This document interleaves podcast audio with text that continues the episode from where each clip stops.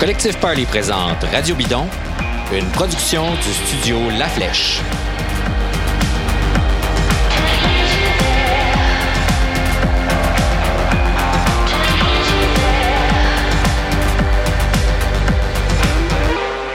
Bonjour, je m'appelle David Desjardins et bienvenue à une autre émission de Radio Bidon. Aujourd'hui, on vous propose deux longues entrevues avec deux coureurs québécois très en vue qui ont été freinés dans leur élan en raison de la pandémie. D'abord, en compagnie de Charles Stigui, je me suis entretenu avec la jeune cycliste de Québec, Simone Boilard. Elle nous raconte comment, après avoir remporté une troisième place au championnat du monde junior, sa première année comme professionnelle s'est transformée en mauvais rêve, ce qui a gâché sa saison, et comment elle vit cette année, ce qui devait être pour elle un retour à la normale. Ensuite, en compagnie de Simon Drouin, on parle avec un autre phénomène, James Piccoli, un gars arrivé sur le tard dans le cyclisme, mais qui a vraiment impressionné rapidement avec des victoires autour de Beauce, des performances enlevantes dans plusieurs courses prestigieuses en Amérique du Nord. Puis, quelques mois après avoir débuté sa saison en World Tour chez Israel Startup Nation, il doit vivre avec cette pause-là alors qu'il sentait déjà l'urgence de se faire voir rapidement chez les pros pour assurer son avenir. On écoute ça. Merci encore une fois d'être avec nous.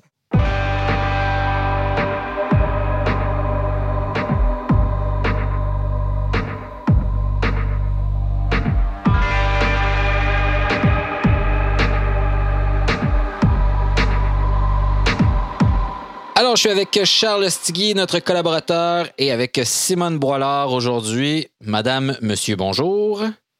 Bonjour. Salut. Bon, hey, Simone Boilard, on avait hâte de te parler. Un, parce que ça fait vraiment longtemps qu'on a jasé avec toi. La dernière fois que tu es venu à Radio Bidon, ça fait un méchant bout. En fait, c'était tout de suite après les championnats du monde d'Innsbruck où tu t'étais ici sur la troisième marche du podium chez les juniors. On était tout excités. Euh, puis euh, je pense que toi aussi, mais par la suite, on, s'est demandé un peu, tu sais, euh, qu'est-ce qui s'était passé avec toi parce que tu as signé un contrat pro avec 2020, ton premier contrat professionnel par la suite. Je crois que tu avais été courtisé par des équipes européennes aussi à l'époque. Tu avais choisi cette équipe-là, tu nous avais dit, ben, c'est une équipe qui est quand même relax, tout ça, tu sais, ils vont, ils sont là pour grandir avec moi. mais après quelques courses, tu es comme disparu de la circulation. Il y a peut-être des gens qui n'ont pas lu les articles sur ce qui s'était passé. On, voulait te laisser l'occasion peut-être de nous expliquer exactement, Simone, c'est quoi qui s'est passé avec toi la dernière saison? Euh, ben, en fait, bonjour à tous, merci de me recevoir. Euh, oui, effectivement, la dernière fois qu'on s'était croisés, euh, c'était j'étais dans une bulle d'après mondiaux. puis depuis, il y a beaucoup de choses qui se sont passées, défilées. honnêtement, je pourrais pas dire un mot sur euh, ce qui s'est passé avec moi l'an passé. J'essaie encore un peu d'essayer de comprendre euh, qu'est-ce que qu'est-ce qui s'est passé, qu'est-ce qui a, qui a chamboulé. Euh, en fait, je pense que c'était un enchaînement de toutes sortes de choses, de péripéties, une espèce de perfect storm, comme comme j'aime appeler. Euh, je suis encore des fois à la recherche d'une raison ou euh, je me questionne à savoir qu'est-ce qui s'est passé. Mais je pense que pour faire une histoire courte, c'était vraiment juste une situation dans laquelle j'étais. Euh, puis il a fallu vraiment que je prenne une pause puis que j'arrête parce que j'avais vraiment, vraiment l'impression d'aller super vite dans une mauvaise direction puis de piocher, comme on appelle. Ouais. puis euh, j'avais juste l'impression de me creuser un gros, gros trou. Puis à un moment donné, je me suis dit, moi, j'aime ça faire du vélo. Moi, je veux vraiment euh, être parmi les meilleurs mondes. Je veux réaliser mes rêves. Mais en ce moment, en continuant, euh, c'est un peu l'opposé que je fais. Donc, euh, j'ai pris un peu de temps pour moi. Euh, J'étais pas du tout apte à courir dans cette situation-là parce que moi, je suis quelqu'un qui dans la vie en général, quand je fais quelque chose, euh, je veux vraiment bien le faire. Puis je me sentais pas apte à bien courir. Je pense que j'aurais pu être être là à 60, 70, peut-être 80% de ce que j'étais. Puis pour certains, c'est très satisfaisant, mais moi, je veux courir au plus haut niveau. Puis je veux donner ce que j'ai. Puis je sais ce dont je suis capable de faire quand je suis vraiment en forme. Donc, pour moi, c'était vraiment pas intéressant l'an dernier de courir à 80% pas disposé mentalement et physiquement. Donc, j'ai décidé de prendre une pause pour euh, un peu euh, retrouver mes esprits, puis un peu aussi chercher comment est-ce que je peux revenir plus forte. Euh, en fait, après les mondiaux, ça a été super positif, cette expérience-là. J'ai fini troisième. mais c'est sûr que dans ma tête, il y avait tout aussi un, moi j'y allais pour gagner, puis je pense que j'aurais été capable de gagner, puis je pense que j'ai fait beaucoup d'erreurs aussi. Mais en même temps, c'était normal, j'avais pas accès à un calendrier de compétition européen beaucoup avant, puis j'avais peu d'expérience aussi. Euh, donc euh, j'ai été très sévère avec moi-même après cette compétition-là. Je trouvais que euh, il y avait des opportunités peut-être que j'avais manqué, tu sais, au sprint final. Personne m'avait dit de sprinter à 200 mètres ou personne m'avait vraiment dit que j'avais pas une belle position comme ça sur mon vélo de TT. Puis après les mondiaux, on dirait que là, tout le monde le savait. Puis là, tout le monde m'écrivait pour me dire... Les ah, d'estrade. Ouais, c'est ça. Puis je trouvais ça dommage. Un peu dans ma tête, cette expérience-là positive vient un peu en négatif dans le sens où c'était comme... Euh, ben là, toutes, ces opportunités-là que j'ai manquées, pourquoi est-ce qu'avant, tu sais, on me les a pas dit? C'est-tu une fois que j'ai terminé troisième que là, j'ai accès à tout ça, tu sais? Euh, est-ce que ça, tu penses que c'est un peu parce que, tu sais, tu as tellement gagné souvent, tu étais tellement habitué à gagner euh, que ben, euh, ceux qui euh, sont habitués à arriver troisième, quatrième, cinquième, ils vivent avec ce doute-là tout le temps de qu'est-ce que j'aurais pu faire. Puis, puis toi, tu mm-hmm. gagnes d'habitude. Fait que ces conseils-là, tu les as pas d'habitude, tu gagnes. Ben, ça honnêtement, moi, tant que j'ai pas donné mon 100% euh, je vais toujours trouver, même si je gagne ma course, le nombre de compétitions que j'ai gagnées au Québec, puis que, tu sais, il y a des gens qui étaient comme, moi, c'est phénoménal, mais moi, je voyais juste, euh, merde, j'ai pas attaqué au bon moment, ou, tu sais, j'ai juste fini avec 20 secondes en avance, ou, tu sais, moi, pour moi, c'est une question d'être le meilleur que tu peux être, tu sais, en tant qu'athlète, en tant que, je sais pas, moi, étudiante, ou peu importe, puis c'est d'apprendre, tu sais, puis euh, après les mondiaux, j'étais super contente de ma performance, euh, mais j'étais très, déçue des erreurs que j'ai que j'ai fait. Euh, j'ai couru vraiment comme une junior. je le savais. Sais, même au TT, il y a des petites erreurs techniques. Euh, en tout cas, c'était comme je vous avais mentionné, c'était des Mais t'étais junior, tu sais. Ça, ça... Ouais. ouais, exact. Donc, moi, je me suis embarquée dans un espèce de processus après les mondiaux à la quête de ça. Puis, bon, Tony, c'était le meilleur fit euh, pour toutes sortes de raisons. Euh, puis il était un peu à la quête de ça avec moi, notamment au TT. Euh, ils ont une expertise TT hors du commun aussi avec Christian Armstrong, Chloé Dygard, on est la championne du monde. notre équipement, honnêtement, c'est le meilleur au monde. Ils m'ont fourni un vélo avec des roues 650. ma position TT a tellement... je travaille très fort là-dessus depuis, depuis que je suis dans Twin Tony. Puis, juste l'équipement, là je pense que ça fait toute la différence. Donc, euh, j'ai choisi Tony. Ça a super bien été. Euh, je me suis lancée dans le processus de devenir professionnelle graduellement, comme j'y avais toujours pensé. Je pense aussi intelligemment, euh, tranquillement, pas vite. Mais je me suis un peu perdue dans tout ça. Je dirais, j'ai un peu oublié mes feelings à moi. Je suis un peu devenue un robot. Puis ça, c'est pas la faute de personne d'autre que moi, tu sais, dans le sens où j'étais tellement euh, peut-être trop difficile avec moi-même, trop sévère à bien réussir, que euh, je me suis un peu, euh, j'ai tout pris à distance. J'avais un gros train de vie avec l'école. j'ai, moi, ça me dérangeait pas sur le coup, mais c'est sûr que c'était difficile pour moi, tu sais, à 18 ans, d'encaisser tout ça, de devenir professionnelle. Puis aussi, j'étais vraiment la plus jeune de l'équipe. Puis pour moi, je l'ai pas réalisé. Tu sais, je me suis embarquée là-dedans, puis je me suis un peu adapter. Moi, je suis quelqu'un qui s'adapte, donc je me suis adaptée à mes teammates, à une réalité un peu de fille de 30 ans, puis tout ça. Puis je me suis vraiment égarée dans tout ça, clairement. C'est quoi que tu veux dire par là? C'est quoi la différence entre une réalité d'une fille de 30 ans puis euh, ben, de 18 ans que tu réalises maintenant? mon, premier euh, stage race professionnel, c'était Redlands. Puis moi, je suis allée dans l'objectif de gagner. Là. Puis tu sais, c'était pas vraiment... C'était peut-être réaliste au niveau de la forme. Je pense que j'avais les capacités physiques pour le faire, mais tu sais c'était pas réaliste de penser ça dans le sens où euh, c'était ma première expérience professionnelle dans un stage race, tu sais, puis euh, je veux dire, je courais avec des méchants noms, là, euh, toutes mes teammates sont eux-mêmes en soi des méchants noms, puis là, tu sais, moi, j'y allais, puis après le PP, tu sais, je finis quatrième, puis je me mets dans une position de leader d'équipe, tout ça, puis je me mets tout ça sur les épaules, puis je, je suis 100% convaincue que je vais y arriver, puis je suis bien arrivée. J'ai fini sixième au, classement général à Redlands, première, euh, première euh, année. Mais tout le long du stage race, j'avais un peu l'impression de décevoir, pas mon équipe, mais un peu moi, puis mes capacités, parce qu'en tant que leader de l'équipe, je me disais, ah, je voudrais gagner, moi, ces stages-là, puis là, j'y gagne pas. Puis, tu sais, c'est sûr que j'avais pas l'expérience, puis en fait, c'est normal, tu sais, c'est quelque chose qui s'acquiert avec les années, mais j'étais vraiment impatiente de tout de suite l'avoir. Euh, puis c'est ça, je me suis un peu. J'ai pas peur de dire que je me suis un peu égarée dans tout ça. Je pense pas que j'en ai trop fait physiquement. J'ai toujours été bien encadrée. J'ai toujours respecté le plan. Mais euh, c'est facile d'être surmené quand on n'a pas l'impression d'avoir des pauses. Des fois, c'est on se surmène pas à l'entraînement nécessairement, mais on se surmène nous-mêmes. Dans ta tête, euh, ouais.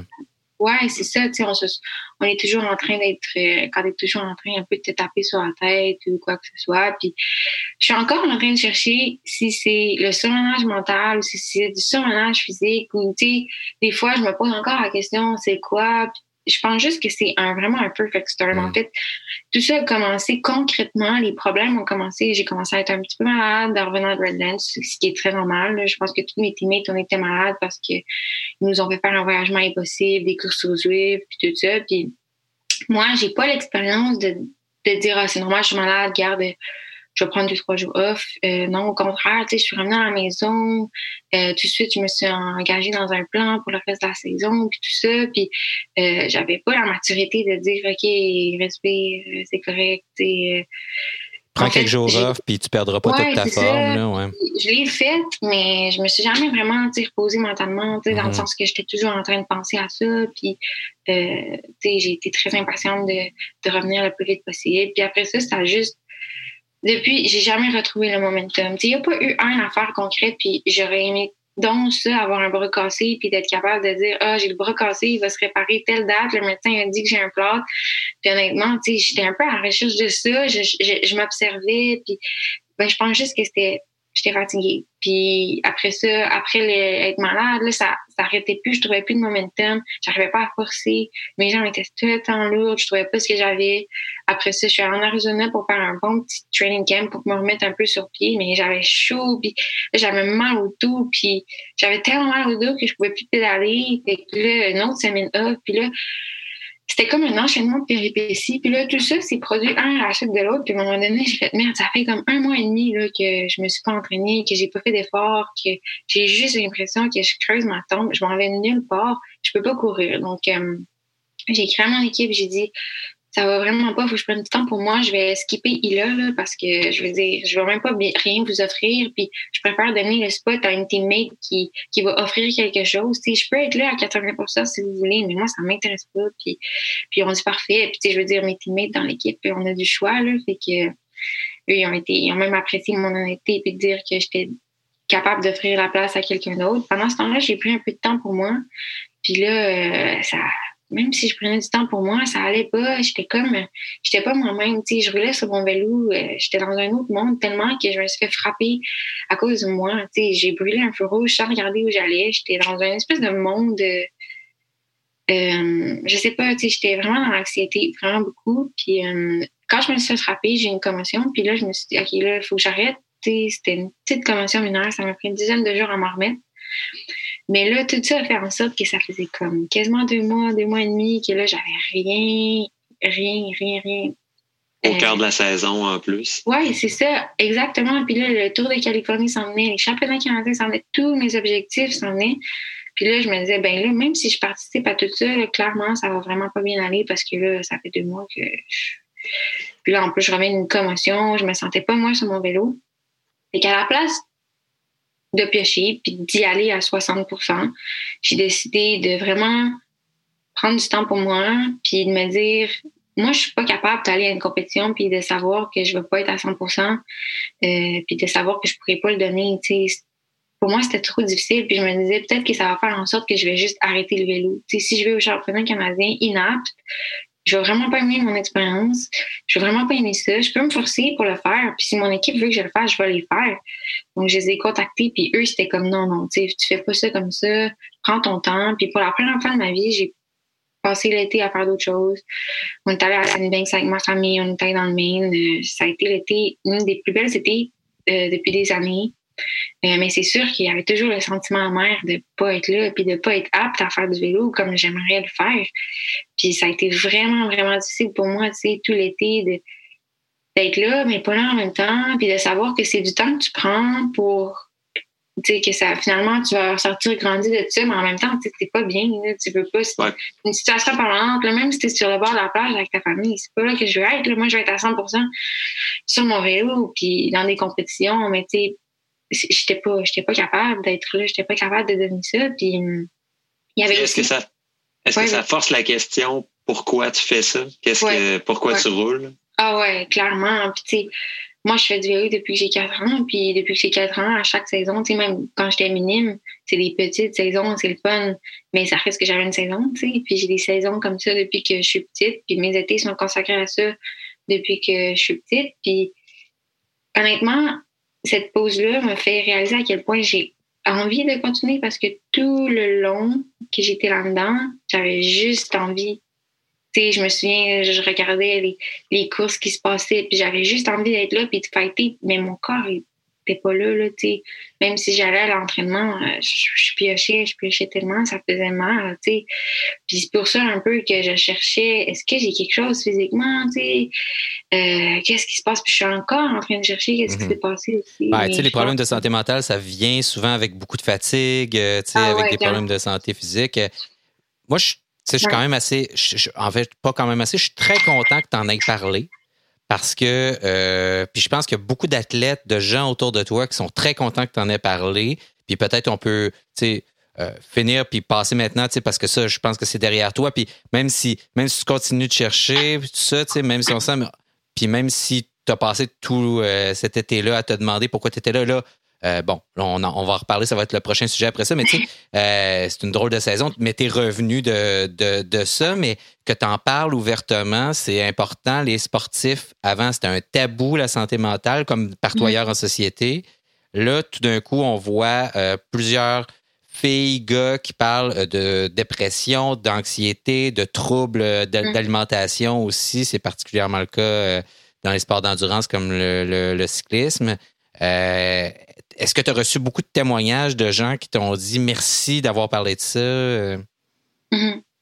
Mais moi, dans la vie, je suis quelqu'un de très, euh, je dirais, euh, authentique, si je peux dire ça, dans le sens que je suis très honnête et transparente, puis je l'ai toujours été, puis je pense que c'est important de l'être. Puis quand on me demandait qu'est-ce que tu as, pourquoi tu n'es pas là, tu sais, j'avais pas de réponse à donner. J'ai pas le bras cassé, j'ai les gens dans cette commotion, tu t'es fait frapper. Je suis comme, ben, pas vraiment, tu sais, là, je suis correcte.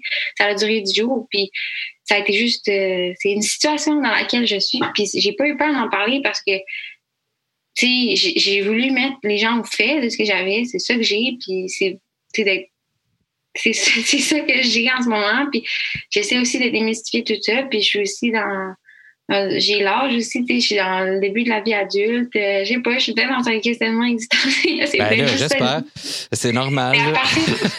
oui, c'est ça. Mais à partir du moment où, tu sais, j'ai commencé à le dire, puis les gens m'ont un peu pas lâché, dans le sens que j'étais pas, j'étais pas demande ou quoi que ce soit. Là, mais tu sais, à partir du moment où j'ai mis clairement sur la table c'était quoi qu'il y avait, tu sais, puis t'as pas l'impression de te cacher ou quoi que ce soit, ben là, ça a juste commencé à mieux aller, tu sais.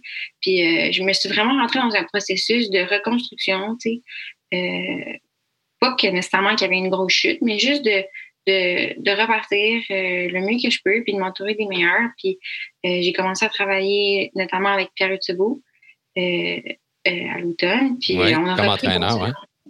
Qu'est-ce que ça change, ça, d'ailleurs? J'avais envie de te demander ça parce que, bon, tu as eu travaillé avec Christine Gillard euh, pratiquement toute ta vie, là, euh, ça fait euh, comme, comme entraîneur.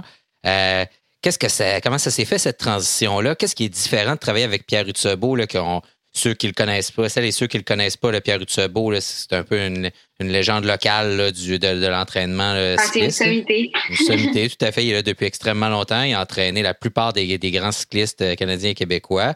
Euh, qu'est-ce que ça fait de, différent? Qu'est-ce que ça a changé? Euh, ben, c'est sûr qu'il faut dire que moi et Christine, on s'est quittés, c'était très, ça s'est fait naturellement, puis on reste en super bonne relation. Mm-hmm. Il n'y a pas eu, euh, comment dire, euh, c'était juste naturel, en fait, euh, dans mon processus de vie de changer Ça n'a pas été un douloureux divorce, là?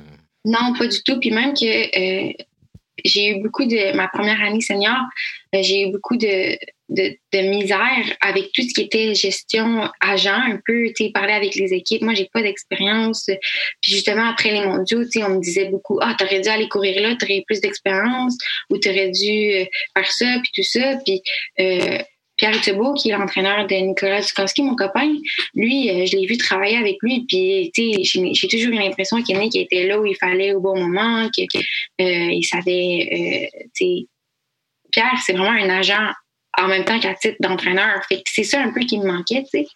Euh, puis en fait, c'est lui qui m'a approché, puis euh, en fait, ça s'est fait naturellement, la transition. Je pense que Pierre était au courant de la situation dans laquelle j'étais, un peu à cause de, Nick, mon copain. Puis, il, y a, eu une idée pour moi, puis il y a eu un plan à long terme. Puis, je pense que c'est vraiment un privilège pour moi de travailler avec Pierre parce qu'il a tellement d'expérience, puis il est capable d'avoir un big picture de la situation, puis de voir quelque chose à long terme. Tu sais.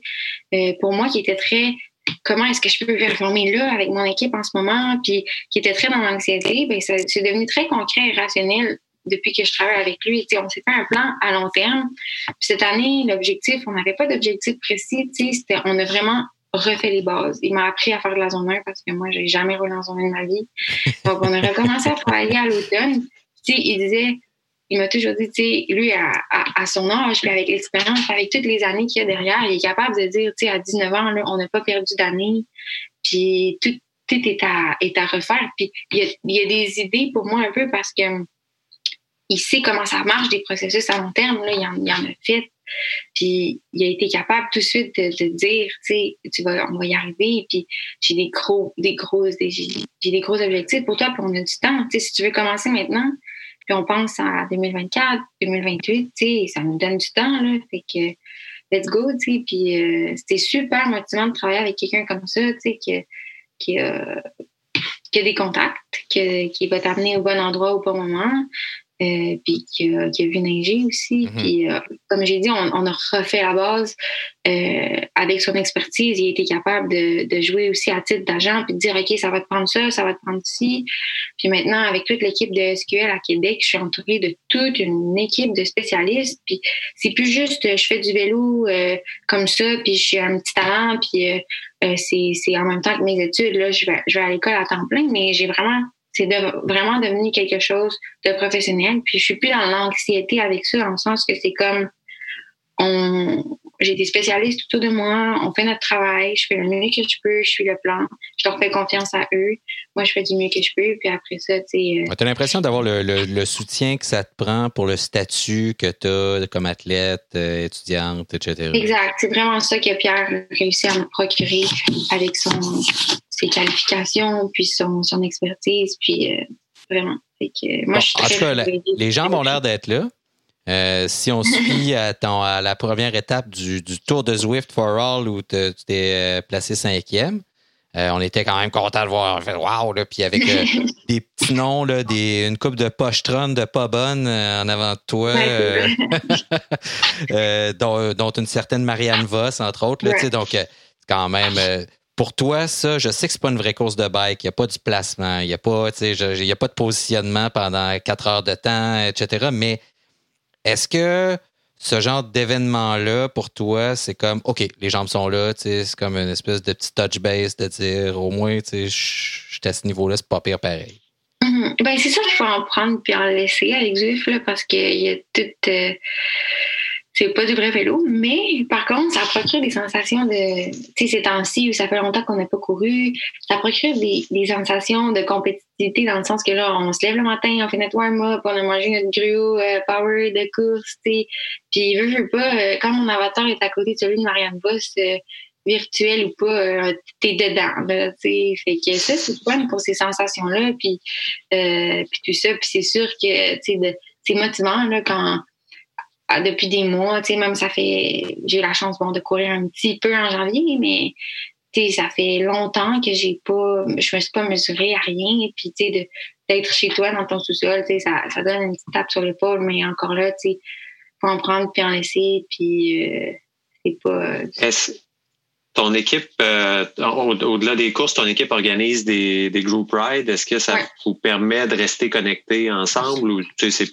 ces événements-là, c'est plutôt pour, euh, pour avoir du plaisir en gang, donner de la visibilité aux commanditaires, ce qui est quand même un défi ces jours-ci. Ah ben c'est sûr que on prend Zwift vraiment ces temps-ci euh, à son plein potentiel pour, euh, pour avoir des sensations de course ou pour retrouver l'équipe. Peu importe, on, on, apprécie beaucoup cette plateforme-là. Puis nous, on, on avait la chance de... En fait, nous, Zwift, on a eu la chance de de travailler avec depuis deux ans maintenant. Je pense que l'équipe, ça fait deux ans. Puis c'est un de nos, principaux partenaires. Puis on a été dans les premières équipes à tester les, leurs premières rounds de, de compétition de Super League on a fait beaucoup de tests pour eux, puis ça faisait déjà un petit bout, tu sais, qu'on utilisait cette plateforme-là, même l'an dernier, début de la saison, en saison, on faisait des courses au Zwift, tu sais, quand on parlait même pas de COVID ou quoi que ce soit.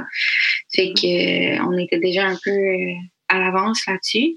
Puis là, c'est sûr que c'est juste ça qu'on a ces temps-ci, mais tant qu'à avoir on est chanceux, tu sais, en vélo, d'avoir cette plateforme-là. Je regarde ma petite soeur qui est en natation, puis rien pour elle, là, elle même pas nager. Donc, euh, les commanditaires, c'est assez extraordinaire. Là. on a vu des, j'ai vu une, il y a un Paris-Roubaix féminin dans le calendrier, on va l'appeler euh, le calendrier fantasmé de l'UCI pour euh, l'automne prochain parce la réalité, c'est qu'on n'a aucune idée de, comment ça va se passer pour vrai. Mais il y a un Paris-Roubaix féminin, puis il y a une coureuse dont j'oublie le nom qui disait Écoute, pour moi, euh, Zwift, c'est une meilleure opportunité en termes de marketing puis de visibilité que, que le Paris-Roubaix féminin. C'est tout ça pour dire que c'est une opinion, là, mais c'est quand même énorme là, pour, les, pour vous autres. Là.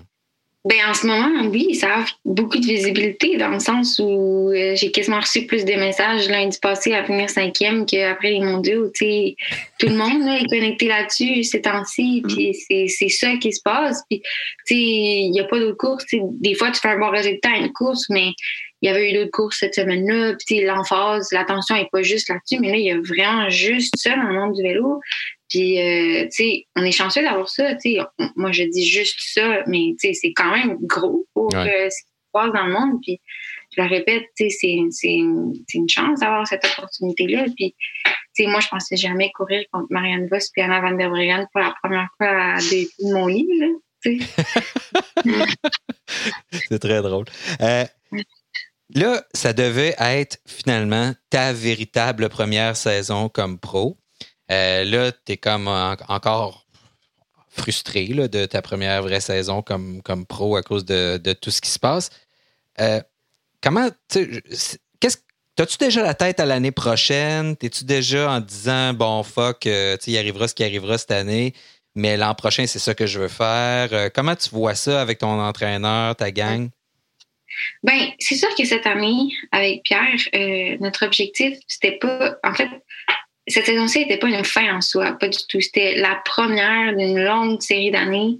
Puis, comme j'ai dit tantôt, Pierre, un processus, euh, un objectif, puis un plan pour moi à, il dit à très, très long terme, puis il me rappelle souvent que c'est, faut être patiente. Puis, cette année, on reconstruisait les bases, euh, vraiment, là, puis c'était, à l'entraînement, j'ai eu des nouvelles sensations, des nouveaux muscles que j'essaie de travailler. Mon corps a changé, tu sais, dans le sens que j'ai pas, pas perdu ou gagné beaucoup de poids, mais, mais j'ai des muscles qui se sont transformés. Je me sens vraiment plus solide sur le vélo. Euh, j'ai une position aérodynamique plus que jamais. Donc, cette année, c'était pas nécessairement en termes de résultats, mes objectifs. C'était vraiment juste une bonne année de base, de voir un peu comment ça se passe, d'accumuler du millage, d'être là pour mes coéquipières, de faire, de finir ma saison. C'était pas ça mon objectif. Fait que, tu sais, pour moi, j'étais pas impatiente nécessairement de courir. Je pense que j'étais justement pour la première fois de ma vie, je suis patiente dans un long processus. Puis course ou pas course, tu sais, il continue ce temps-ci pour moi dans le sens où je continue, puis je le sais qu'à un moment donné, ça va débloquer. Mais cette année, c'était pas une fin en soi, puis c'était pas l'année où j'allais montrer à quel point j'étais à mon pic. C'était pas, c'était pas ça le plan, pas du tout. Fait que hum, c'est sûr que, c'est le mais j'avais pas de d'ambition nécessairement. Est-ce que justement le fait que tu n'avais pas nécessairement d'ambition pour 2020 le fait que les Olympiques aient été déplacés d'un an, ça vient mêler la patente complètement ou tu te dis, OK, on stick to the plan puis on continue comme si c'était euh, mm-hmm. si c'était rien passé? Mais là, c'est sûr que pour tout le monde, ça change les cartes, un an de plus, tu sais. Puis même moi, ben, c'est sûr que je me dis, euh, moi, je continue, je stick to the plan. Puis c'était 2024 dans la tête de Pierre, puis dans ma tête. Puis ça continue d'être ça. Puis euh, ah, on sait pas, avec toute la politique, j'ai l'impression que ceux qui étaient déjà sélectionnés vont, être déjà là. peut-être, peut-être même que ça va même par rapport à 2021. Puis moi, j'ai vu mes teammates de mes propres yeux être piqués au mois de janvier pour des sélections. Puis, je me suis entraînée avec elles. Puis j'ai vu des, j'ai, des feux olympiques dans les yeux. Puis qu'est-ce que ça pouvait faire sur un vélo, là? Puis c'était, c'était assez impressionnant. Puis moi, je trouve ça dommage pour elle, surtout, tu cette année. Moi, j'ai une teammate, là, qui, qui est à la fin de sa carrière, Léa Davidson, puis, tu sais, j'ai couru, couru, avec elle l'an passé, on s'est entraîné ensemble, puis t'es es, fidèle à elle-même. Mais cette année, c'était quelque chose là, à l'entraînement. Elle avait pris une coche, puis. puis moi, elle repousser d'un an, c'est pas, euh, pas de mince tâche. Oui, c'est ça. C'est quelque chose, là, mais honnêtement, stick to the plan. Puis euh, tant mieux si ça donne un an de plus pour me développer. Puis on verra où je suis dans un an. On aura peut-être l'occasion d'avoir un coup de pratique en 2021 avant 2024. On verra.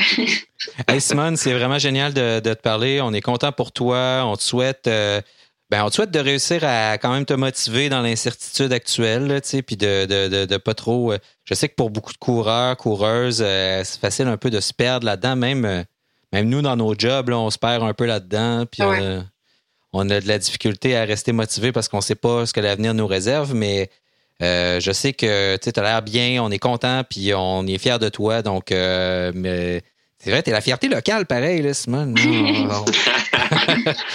fait que, fait que lâche pas, puis on te souhaite un bel été parce qu'il va finir par arriver un jour. Puis euh, ben, ben, ouais, je pense qu'il faut, rester motivé quotidiennement. Tu sais, des petits objectifs. Euh, cette semaine, mon objectif, c'est ça. Puis pas trop voir loin. Sinon, pas de cadre comme ça, on s'oublie. Puis on a juste envie de manger des chips. Puis t'asseoir sur le Veux-tu qu'on en parle? hey, merci beaucoup, Simone. Ben, merci à vous, les gars. Bye.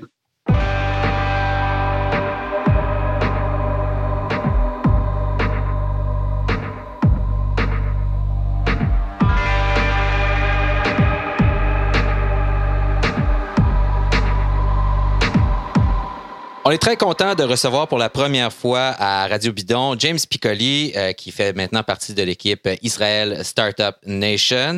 Euh, bonjour James. Bonjour, comment allez-vous? Ça va bien, merci. Et on est avec Simon Drouin de la presse qui est là aussi pour euh, poser, comme je le disais avant qu'on enregistre, pour poser des questions intelligentes. Moi, je suis là comme entertainer, évidemment, comme d'habitude. Bonjour Simon. Salut David, comme d'habitude, tu me surestimes. je pense pas, non. James, on est vraiment content de t'avoir à l'émission. Comme on disait, un, pour nous, tu un genre de phénomène. Tu es un peu, euh, parce que tu es arrivé au cyclisme assez tard, dans la vingtaine, euh, après avoir joué à toutes sortes de sports, mais tu plus, je pense, de manière plus participative que, compétitive. J'aimerais ça savoir, avant qu'on commence, puis qu'on parle de ta première saison pro, qui est peut-être euh, une première saison pro assez frustrante pour toi et comme pour plusieurs autres. Euh, que tu nous dises un peu comment est venue la, la, bibite du cyclisme euh, chez toi, comment c'est apparu, et puis que tu es devenu fou de ça. Mais l'histoire est assez longue parce que, honnêtement, j'ai commencé à courir quand j'avais 11 ou 12 ans. OK. C'était mon père qui était, il était cycliste. Puis euh, je roulais juste pour le fun, puis je m'amusais. Et à un certain point, je me disais, OK, j'aime ça les sports compétitifs, je vais essayer de faire des courses et j'ai euh, je terminais toujours dernier dans mes courses. Alors euh, je me suis frustré assez vite puis je me suis dit ok euh, c'est pas vraiment le fun les, les courses à bike. mais j'ai continué à rouler et juste pour le fun, juste avec mon père puis pour des levées de fond puis juste des, des entraînements bien relax. Et après rendu à l'université, j'étudiais en génie mécanique à Concordia et je me suis réintéressé euh, dans le bike parce que ça m'intéresserait, ça m'intéressait le, le, matériel, euh, l'aérodynamisme, les, le côté ingénierie euh, du bike. Et je me suis dit, OK, je peux, je peux essayer de m'entraîner par des comptes à montre. Okay. juste voir, voir qu'est-ce que ça donne. Et je pense que c'est vraiment à ce point-là que, que j'ai eu la, la, la encore pour euh, m'entraîner à un haut niveau et, et faire des courses. Ça, ça, prend quand même beaucoup de détermination. Je regardais ton, ton profil Strava. Euh, dans les quatre dernières semaines, tu as genre 30, as pas loin de 40 sorties là, en, quatre semaines, 35, 36 euh, activités. Euh, donc, euh, pour toi, la, la, la, situation actuelle, là, ça ne t'empêche pas de, de t'entraîner au niveau que tu voudrais? Non, absolument pas. J'ai. Euh, j'ai une blague que j'ai dit à, mes parents, c'est, que ma vie quotidienne, c'est vraiment la même. parce que un cycliste en entraînement, ça vit vraiment le confinement. Là. Euh, on sort, on s'entraîne tout seul pendant 5-6 heures, puis on retourne chez nous, puis on n'a pas vraiment beaucoup d'énergie pour sortir euh, faire de quoi. Puis vous sauvez des microbes à l'année longue aussi. Oui, exactement. Alors, euh, vraiment, pour moi, ça n'a rien changé. C'est sûr que qu'on n'a pas de de but concret, euh, comme tout le monde. Mais pour moi, ça change rien parce que moi, j'ai j'ai toujours aimé le processus euh, de m'entraîner, de, de, continuer à m'améliorer sur le vélo, à, à, chaque jour essayer de, faire de quoi pour euh, devenir plus, fort, plus intelligent comme coureur. Alors pour moi, ça n'a rien changé, honnêtement. Euh, je disais qu'on a suivi ton, ascension parce qu'elle a été quand même très rapide. Euh, euh, chez Elevate KHS, ça s'est super bien passé. ici, moi, j'étais là à l'étape du Tour de Beauce où tu es parti en, en, break, en solo, en échappée solitaire. C'était quand même, ça avait l'air, ça avait l'air dur. T'avais pas l'air d'avoir de fun tant que ça. mais tu sais, on a trouvé, c'était des performances quand même, c'est des performances impressionnantes de quelqu'un qui arrivait un peu pour ceux qui suivent ça, plus ou moins de nulle part. Euh, là, tu atterris pour la première année dans une équipe World Tour. Euh, c'est un rêve. Et tout d'un coup, euh, bon, tu participes à ton premier, à ton premier événement, le Tour Down Under. Avant qu'on parle de ce qui se passe en ce moment, est-ce que tu veux nous raconter un peu comment ça s'est passé ton, ton expérience au Tour Down Under? Oui, c'était le même mais différent. C'est moi, je sais pas à ce que je m'attendais quand a des courses de niveau World Tour, mais vraiment, c'est encore juste 150 gars sur le vélo, puis ils essayent de pédaler vraiment vite, puis euh, finir en premier. c'est drôle comme, comme façon de le dire, mais la game est beaucoup plus euh, compétitif, mais c'est la même game. Euh, alors, j'ai beaucoup appris en, en coursant en Amérique du Nord.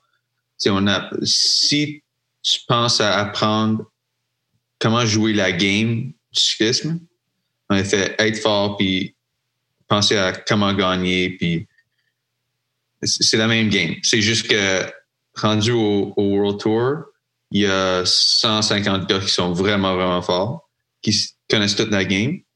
Euh, par contre, en Amérique du Nord, il y a peut-être une trentaine.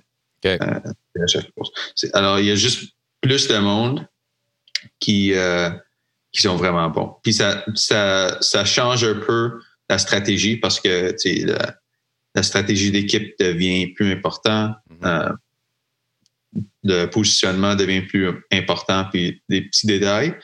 Mais c'est encore un course à vélo. Comment tu t'es senti euh, sur la ligne de départ? Je comprends, tu as quand même une certaine expérience, euh, surtout nord-américaine. Tu arrives en Australie. Euh, sur la ligne de départ, comment, comment tu te sentais en Australie? Un, peu la même. tu sais, moi, je me concentre à, à, faire tout ce que je peux, à contrôler les, les, les variables que je peux contrôler un athlète peut seulement faire ce qu'on peut. Alors, c'est le peloton qu'on est, qu'on fait partie, on n'a pas de contrôle là-dessus, on n'a pas de contrôle euh, des autres de la forme, du parcours, de n'importe quoi. Alors, pour moi, j'étais focus à, faire mes, mes buts de course, mais j'étais pas nerveux parce que c'était ma première course World Tour, puis les autres gars, c'était des vedettes, puis euh, est-ce qu'il y avait un côté, euh, j'ai accompli c'est un rêve ou c'est un peu plus le sens, le sens de ma question? Est-ce que tu te pinçais un peu ou. Euh? Euh, oui, puis non. À, des certains, à, certains points, oui, genre la foule qui était là, puis il y avait beaucoup de monde qui criait sur des côtes, puis les, tous les, partisans, puis les caméras, puis tout ça, mais comme je t'ai dit, dans la course, c'est c'est la course, c'est une course à, bike. C'est la même chose que je fais depuis cinq ans. Si tu avais fait ton, premier Giro, là, euh, départ samedi dernier, tu aurais peut-être été un petit peu plus impressionné, par exemple. Giro, c'est différent, par exemple, parce que les courses des grands tours, tu peux seulement faire ça. Des courses de 21 jours, c'est seulement des grands tours. Alors, tu sais, c'est plus ça que je, me pincerais, tu sais, parce que j'ai jamais eu l'opportunité de, de, de vivre étape 16, puis de voir comment mon corps se sentirait, puis les foules dans les, les cols, puis ça, les grands tours sont, pour moi, sont vraiment à part. Euh, et c'est ça que, honnêtement, je m'attendais de plus à, mon premier grand tour. Ouais, c'est comme passer des ligues mineures au quart de finale de la Coupe Stanley. Là, ouais. Euh, une coche de plus, de ce que j'entends. Euh, après ça, tu as fait euh, la, la Cadel Evans euh, Sunrace, le Sun Tour aussi. Euh, c'est Ocean Race, je me souviens jamais. Puis le, le, Sun Tour, puis après ça, bang, ça s'est arrêté. Est-ce que sur le coup, tu as comme fait shit, là, fermez pas le show, je viens juste d'arriver? un peu oui, mais un peu non.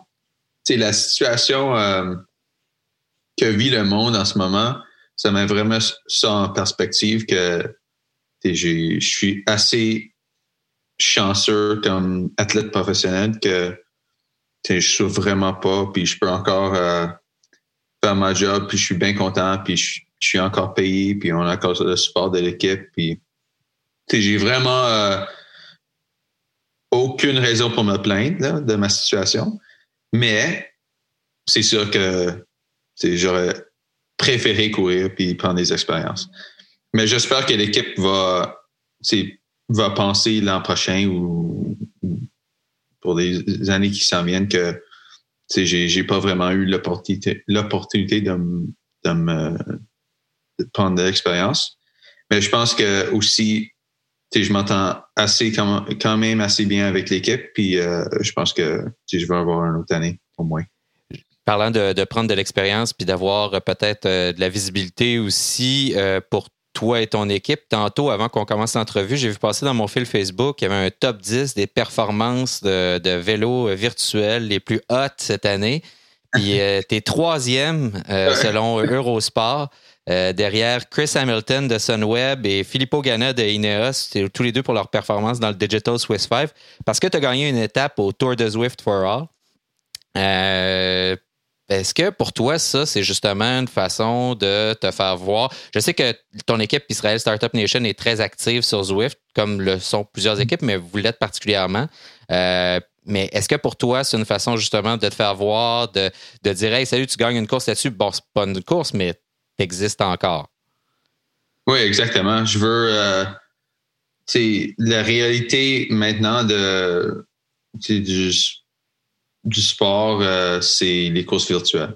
Alors, tu sais, c'est, il y a beaucoup de gars qui disent, euh, ah, c'est pas le même, c'est pas la même chose, les résultats sont, sont pas vraiment euh, les, mêmes et, et je suis d'accord avec ça, mais on n'a pas d'autre choix.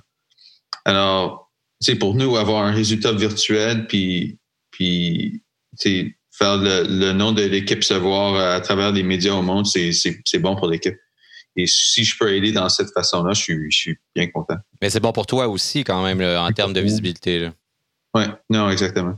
Puis en termes d'effort, est-ce que tu as l'impression que, que ça te motive aussi, que c'est quelque chose que ça, qui te permet de, sortir un effort extrêmement puissant que tu ne ferais pas à l'entraînement? Oui, exactement. C'est une motivation euh, de plus parce que tous les cyclistes, à un, certain point, c'est des compétiteurs. Puis on, veut tous, on a tous un aspect euh, compétitif. Et, euh, mais c'est drôle parce que les, power numbers, les chiffres, ça n'a jamais été mon problème. C'est plus niveau positionnement, stratégie de course que je dois vraiment apprendre. Et la seule façon d'apprendre ça, c'est de faire partie aux courses World Tour sur vraie vie, route. Alors, c'était drôle que je fasse bien dans les courses Swift parce que c'est, c'est, honnêtement, c'est genre mon best case scenario de, de course parce que ça enlève tout le niveau technique, euh, aspect euh, stratégie, aspect positionnement, puis c'est juste des, des watts sur un, euh, sur un trainer.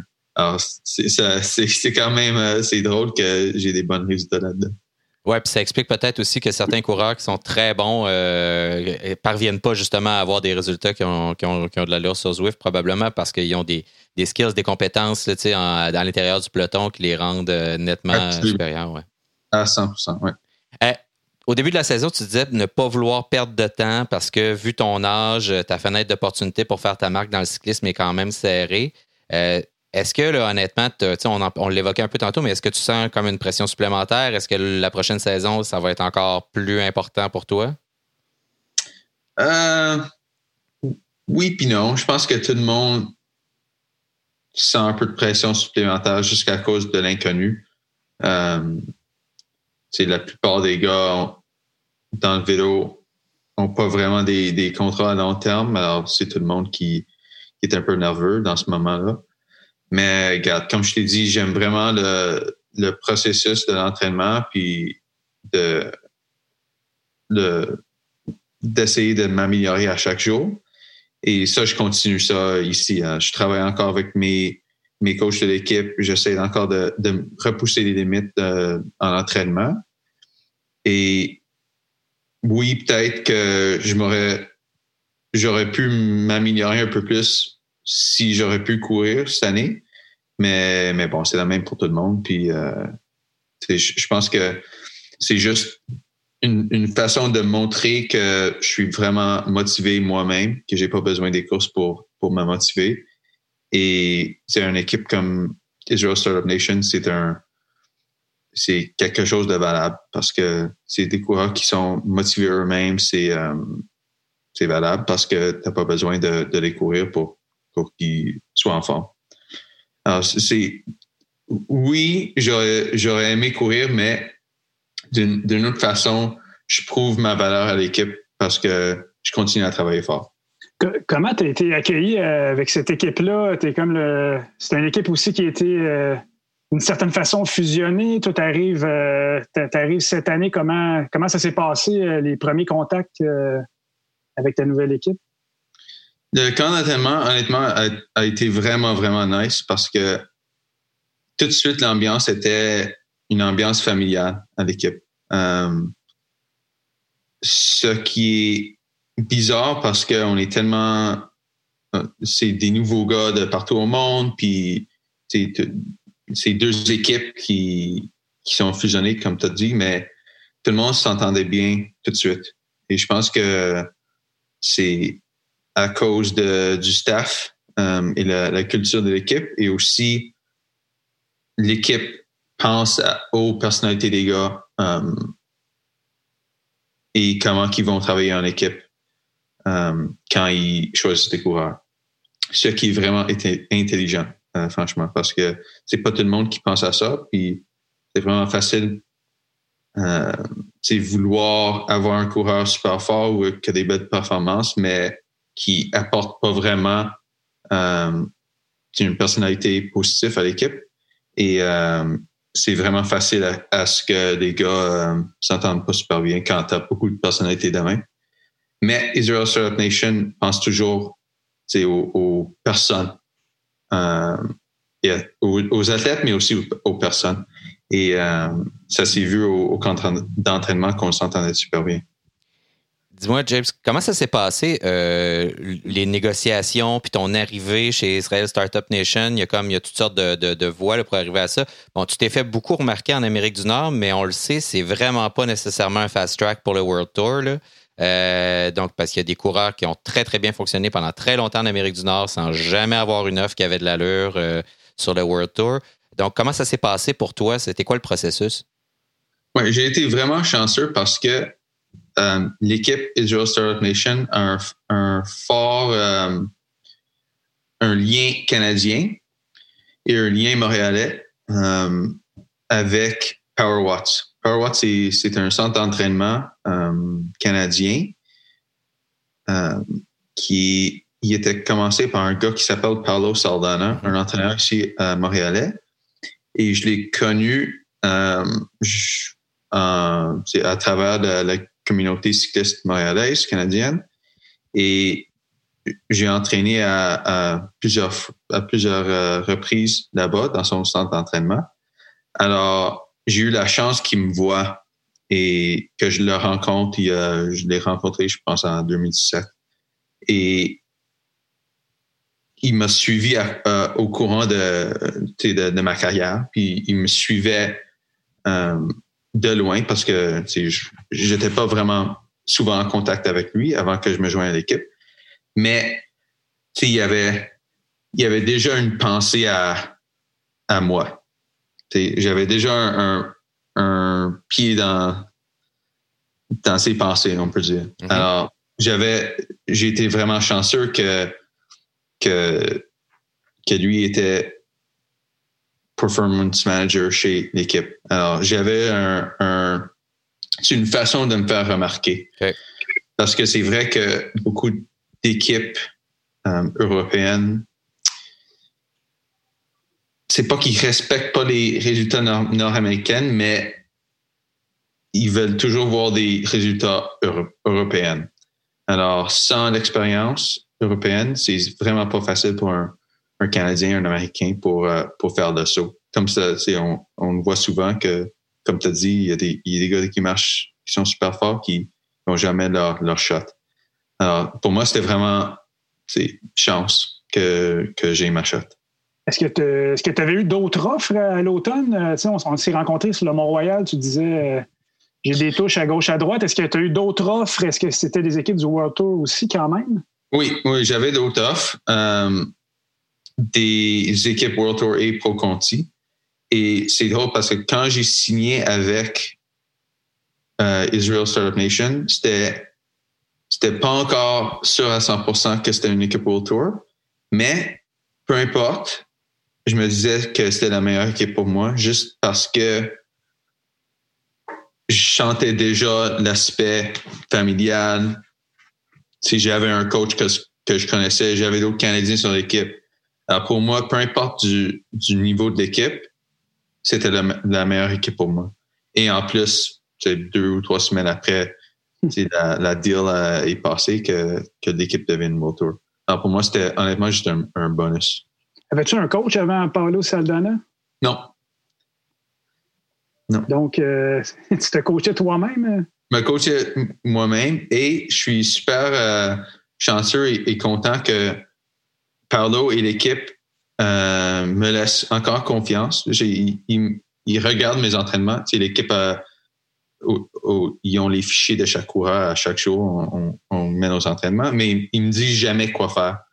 Euh, parce que je voulais jamais perdre l'amour du vélo puis juste sortir pour, pour l'amour du vélo, de le fun.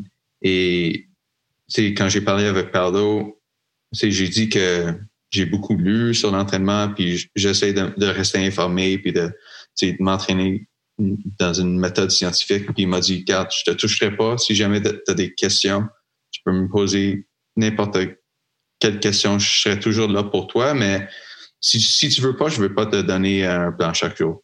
Mais ça arrive pas euh, des fois là, que tu étais supposé de faire un recovery ride, puis t'es allé trop fort, puis il t'envoie un texto, puis il disait c'est quoi ce training de cabochon-là? Ou, euh? c'est drôle parce que les seuls messages d'habitude qui, qui m'envoient, c'est Hey, euh, easy. c'est ça. il voit mes entraînements, puis il dit Hey, repose-toi un peu aussi. ben, tu sais, c'est drôle parce qu'on parlait avec Simone Boilard, puis elle disait j'ai puis que Pierre Rutsebo euh, lui a dit que euh, il fallait qu'elle apprenne à faire des entraînements en zone 1 parce qu'elle n'était pas capable de faire ça. Euh, c'est souvent le cas des athlètes comme ça qui sont, ah, je vais utiliser l'anglicisme, mais performance driven, qui veulent aller tout le temps fort. Est-ce que tu es comme ça aussi? Tu as de la misère à aller lentement? je pense que oui. Je pense que c'est c'est pas que j'ai une misère à aller lentement, c'est juste que j'aime. Tu trouves ça plate? j'aime ça m'entraîner et, j'aime ça rouler. quand il voit mes, des fois, il voit mes, mes heures, euh, il dit, OK, peut-être peut-être euh, demain ou la, semaine prochaine, peut-être un peu moins. Euh, James, j'ai posé la question sciemment. Je savais que tu n'avais pas été coaché avant, avant Paulo, que tu as fait, que tu te coachais toi-même. Euh, tu viens de dire ça, mais je trouve pas ça banal. Dans le fond, est-ce qu'il y a beaucoup de coureurs de ton niveau euh, qui ont gagné le Tour de Beauce ou qui ont fait des gros résultats euh, ou qui sont même rendus au World Tour qui ont qui ont 28 ans puis qui finalement sont coachés par eux-mêmes? Est-ce que, tu en connais? Est-ce que c'est fréquent? Je pense que c'est, pas fréquent. Je pense que un, un, moi je trouve ça intéressant euh, apprendre de la physiologie puis puis lire euh, à propos de l'entraînement. Puis c'est pas tous les coureurs, qui pensent de même il y a beaucoup de gars qui gars et filles qui veulent juste se dire euh, quoi faire puis ils veulent pas penser à ça. Ils veulent une prescription le voici c'est ce que tu fais ils veulent et aussi il y a beaucoup d'athlètes qui ont besoin de, pour se motiver, ils ont besoin de quelqu'un d'autre pour dire, euh, il faut rouler 6 heures aujourd'hui, il faut te pousser vraiment fort aujourd'hui. Et ça aussi, j'ai jamais eu besoin. Euh, alors, c'est pour ces raisons-là, j'ai toujours, euh, j'ai jamais vraiment eu besoin d'un coach. Euh, mais je pense que je suis peut-être la minorité en, en termes de athlète coaché, self-coached. Tu as fait un Everesting euh, il y a quelques jours. Euh, donc, c'était pour ramasser des fonds pour les travailleurs de la santé. Ta blonde est infirmière, puis c'est un de tes amis qui t'a incité à faire ça. Tu as ramassé quand même 16 000 là, Plus que ça ou tu étais à 16 000 hein? C'est plus que ça. 20 000. 20 000. Bon, 20 000, donc c'est quand même énorme. Qu'est-ce qui t'a impressionné le plus là-dedans? Est-ce que c'était ta capacité physique à le faire, ta capacité mentale à supporter de faire 100 fois up and down, en haut, en bas, le, Mont-Royal sans devenir fou, ou la somme que tu as amassée? Euh, all of the above, honnêtement. C'est sûr que j'ai cette journée-là, j'ai repoussé mes limites euh, physiques. Euh, je pensais pas, je pensais vraiment pas à que ça, ça soit assez, je dirais pas facile, mais j'ai jamais vraiment eu de, crise énorme euh, pendant la journée. Euh, et la raison pour ça, je pense que c'est mental. Alors, j'avais la journée que je l'ai fait, c'était la plus belle journée à Montréal à date. C'était, il faisait soleil puis 18 degrés, je pense. Et il y avait beaucoup, beaucoup de monde euh, sur Camille Hood. Et j'ai tellement eu de personnes qui, qui soit ont lu ça sur la presse ou ont, vu un article ou ont vu ça sur Facebook ou je sais pas quoi, qui sont venus m'encourager et juste dire euh, Oh, c'est toi le gars qui fait 100 fois, go, go, go. Et, et avoir ça à journée longue, ça vraiment, c'était incroyable comme, comme motivation honnêtement, je me suis poussé. Genre, moi, je pensais faire 9 minutes up and down des, mes, mes euh, circuits et je les faisais, je les faisais toutes à, à 8 minutes parce que et je regardais même pas parce que j'étais tellement motivé par des, des gens de côté de la route puis mes amis qui qui, qui sont venus m'encourager puis ma famille qui était là. Alors j'ai vraiment appris cette journée-là que physique et mental sont liés, sont super proches. Et avoir une motivation mentale, ça,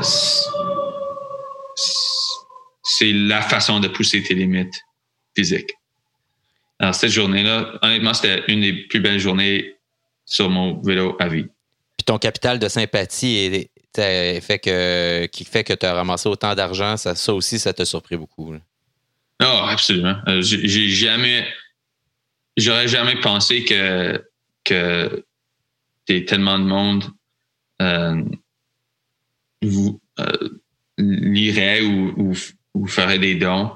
Et je pense que honnêtement, c'était Simon, c'était un peu toi qui qui tu as vu ça puis tu étais le premier à, mettre un article puis ça a vraiment aidé à, à, à que beaucoup de gens voix et, et, euh, et, que beaucoup de gens font des dons.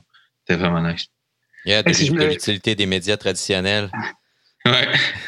Si je peux me permettre euh, une anecdote que je racontais à James euh, juste avant qu'on débute l'enregistrement, le, donc, il a fait ça le samedi, le lundi.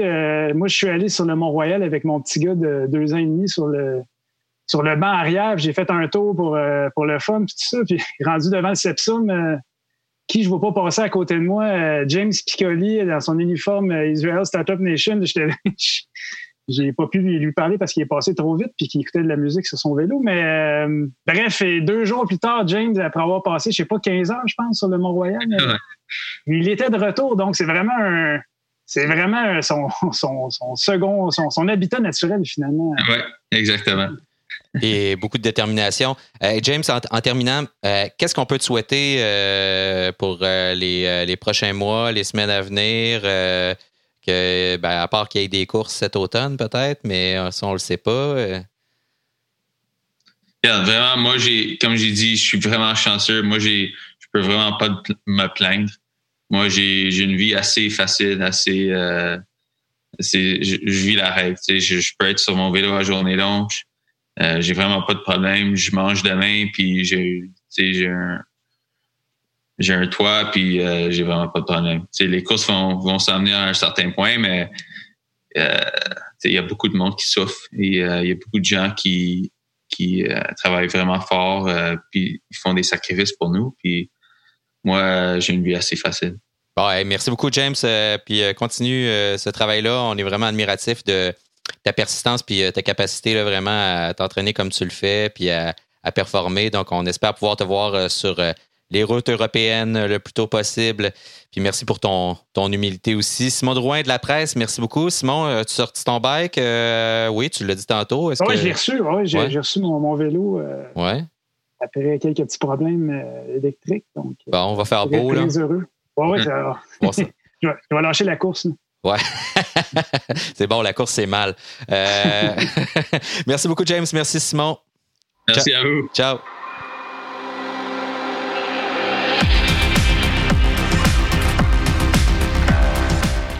Merci d'avoir été à l'écoute de cet épisode de Radio Bidon. Notez que vous pouvez désormais nous écouter sur YouTube, en plus de toutes les autres plateformes habituelles, iTunes, Google Play, Stitcher et surtout SoundCloud, où vous pouvez aussi contribuer à Radio Bidon en appuyant sur le bouton bleu pour faire un don à l'émission. Notez que tout l'argent va à la production de la dite émission. Merci à nos invités Simone Boilard et James Piccoli. Merci aussi à Simon Drouin et Charles Ostigui.